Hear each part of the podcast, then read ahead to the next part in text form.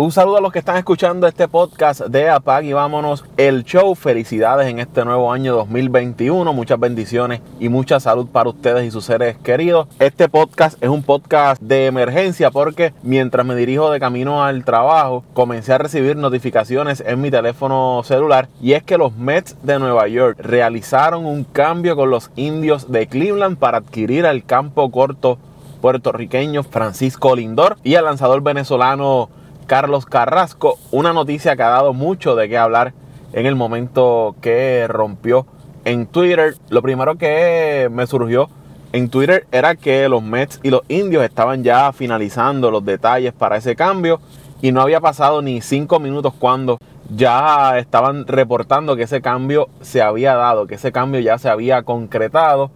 Es la primera gran movida que realizan los Mets de Nueva York en muchos años. Y recuerdo que uno de los cambios grandes que realizaron los Mets para allá, para el 2008, si no me equivoco, fue cuando adquirieron al zurdo Johan Santana del equipo de, de Minnesota. Otro nombre grande que ellos trajeron a la franquicia fue a Joanny Céspedes.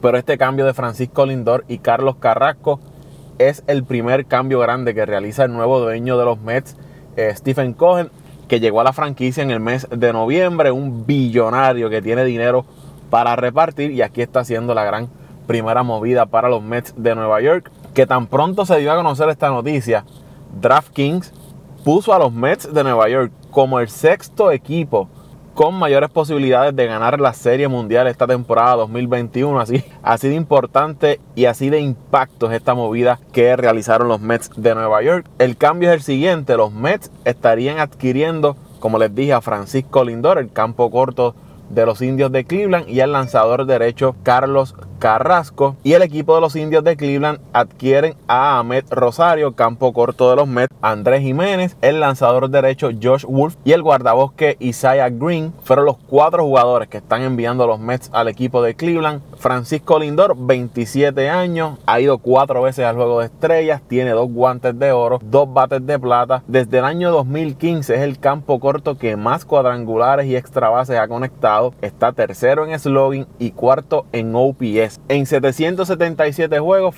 Lindor ha bateado 285, 344 extra bases y 138 cuadrangulares. Tiene buena defensa, yo diría que una de las mejores defensas en el campo corto de las grandes ligas, buena velocidad, poder en el bate y es uno de los jugadores más excitantes que tiene el béisbol ahora mismo. No tengo duda de que este movimiento de los Mets es para dar una extensión de contrato a Francisco Lindor y convertirlo en la cara de la franquicia por los próximos 5 o 10 años, dependiendo de cuánto sea el contrato que le van a ofrecer los Mets, porque yo les aseguro que los Mets hicieron este movimiento y no lo van a dejar perder la agencia libre. Es un movimiento a largo plazo este que están haciendo los Mets para adquirir a Francisco Lindor. En el caso de Carrasco, está bajo contrato hasta el año 2023. Lindor se convertiría en agente libre una vez eh, culmine esta temporada. Esta temporada va a estar ganando cerca de 19 a 20 millones. Regresando a Carrasco, como les dije, tiene contrato hasta el 2023. La pasada temporada tuvo marca de 3 victorias, 4 derrotas con los indios,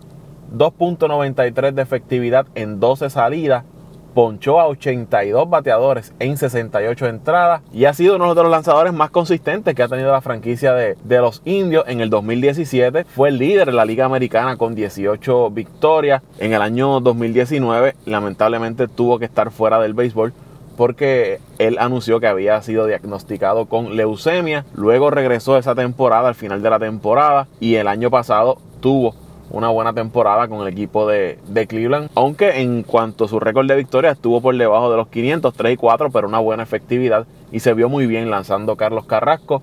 Es una pieza que llega a los Mets que fortalece ese cuerpo de lanzadores del equipo de los Mets que van a tener fuera por un tiempo a Noah Syndergaard. Pero miren esta rotación de los Mets. Y aquí, desde que esta noticia se dio a conocer, el Toñito Cruz y Luis Vázquez Morales, dos de los colaboradores de este podcast, que son seguidores a muerte de los Mets, esos muchachos yo les garantizo que no van a dormir. Se van a caer de la cama esta noche con este cambio que realizaron los Mets y ya deben estar haciendo las gestiones para adquirir la camisa de Francisco Lindor. La rotación de los Mets proyecta de la siguiente forma. Jacob DeGrom, Carlos Carrasco, Marcus Stroman, Steven Matz, David Peterson. La llegada de Carrasco fortalece esa rotación de los Mets y la convierte en una de las mejores rotaciones de la Liga Nacional y posiblemente en todo el béisbol.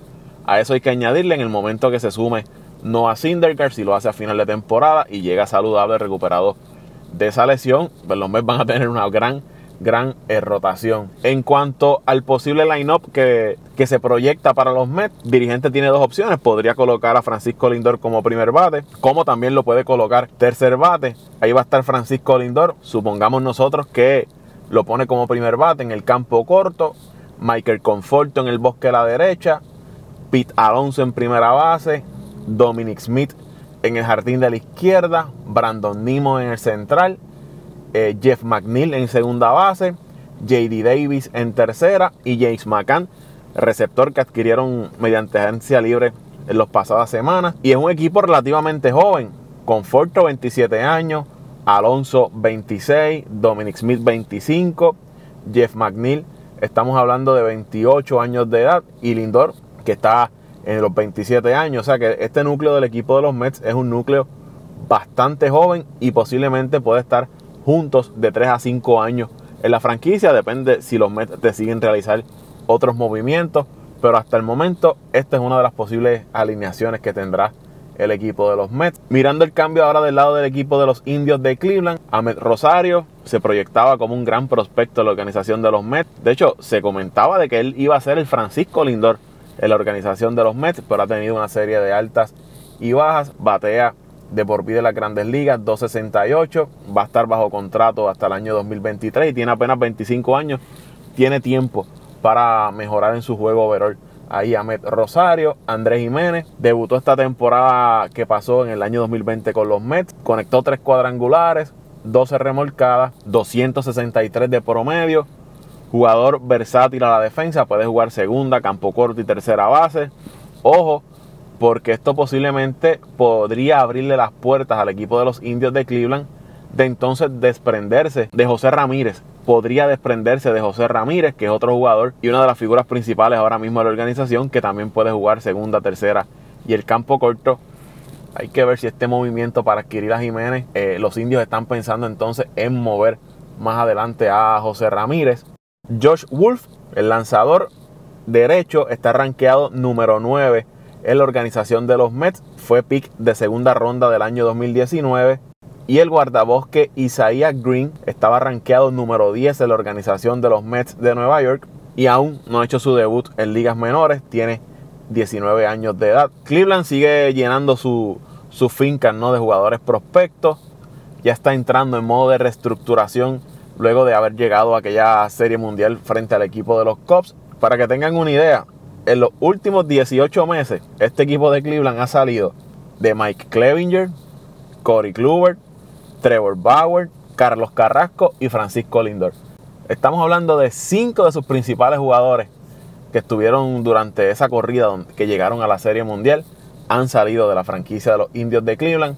Una franquicia que se ha comentado que no les gusta invertir mucho dinero. Les gusta siempre estar por debajo del presupuesto, por debajo del tope salarial. Y por eso es que usted ve que cada ciertos años ellos comienzan a desprenderse de sus principales figuras y es eso, acortando el dinero. Sabemos que la fanaticada de Cleveland pues, no debe estar muy contenta con este movimiento que acaban de hacer. Dándole una mirada por encima del cambio, cómo beneficia a los Mets. No quiero extender mucho este podcast, quería hacer una reacción breve a esta noticia que está rompiendo. Pues sin duda los convierte en uno de los equipos para ir a, a la postemporada en la Liga Nacional. Como les dije, DraftKings ya los coloca como el sexto mejor equipo, como el sexto equipo con mayores posibilidades de ganar la Serie Mundial esta temporada. En la Liga Nacional los coloca en buena posición para batallar por el título divisional, una división muy dura. Tienen los Bravos, tienen los Nacionales que hicieron un movimiento eh, hace poco para adquirir a, a Josh Bell. Tienes un equipo de Miami que dio la sorpresa la temporada pasada, llegando hasta hasta los playoffs. Filadelfia, que por más que sea, tiene un buen roster, aunque no, no han ejecutado como Dios espera. Pero este movimiento de los Mets va a complicar aún más la situación en esa división este de la Liga Nacional. La convierte en una de las mejores en todo el béisbol. Y hay que contar con los Mets. Si Francisco Lindor está saludable durante toda la temporada y Carlos Carrasco está saludable y todo eh, esa mala suerte que han tenido los Mets por los pasados años eh, se va, pues hay que contar con los Mets para estar ahí batallando en esa división, en la liga y posiblemente en la postemporada. Todavía se menciona que los Mets podrían estar realizando otro tipo de movimientos. Están interesados en George Springer, que es agente libre, que era guardabosque central del equipo de Houston. Interesados en Liam Hendricks, el relevista, el closer del equipo de los Atléticos de Oakland. Y han estado en conversaciones con los Cubs de Chicago para adquirir a Chris Bryan, el tercera base, que fue novato del año, que fue jugador más valioso, que ganó Serie Mundial con el equipo de los Cubs, para adquirir a Chris Bryan, los Mets. Estos son algunos de los movimientos que se han estado rumorando que podrían estar realizando la franquicia de los Mets de Nueva York. Sin duda, el dueño Steve Cohen llegó a la franquicia de los Mets a invertir dinero, a cambiar la cultura de ser una franquicia. Yo sé que a Toñito y a Luis no le va a gustar, una franquicia perdedora los últimos años. Viene a cambiar eso Steve Cohen y ya lo vimos con este cambio de Francisco Lindor a los Mets de Nueva York. Y son dos jugadores latinos que llegan a Nueva York. Uno, sabemos que es una ciudad donde hay muchos puertorriqueños. Y esto también pues ayuda al mercadeo de, la franquicia de los Mets de Nueva York. Yo me despido, me pueden seguir en arroba Paco PR en Twitter, arroba Paco PR en Twitter. Pueden suscribirse a este podcast en Apple Podcast, Spotify, Evox, TuneIn. Ahí usted consigue el podcast de Apague y Vámonos el Show. Le invito a que lo comparta con sus amigos, con sus familiares, que se suscriba, que nos deje su comentario y que sea parte de la familia de Apague y Vámonos el Show. Más adelante espero que podamos estar el combo completo de Apague y Vámonos el Show comentando sobre esta y otras noticias que han estado ocurriendo en los deportes.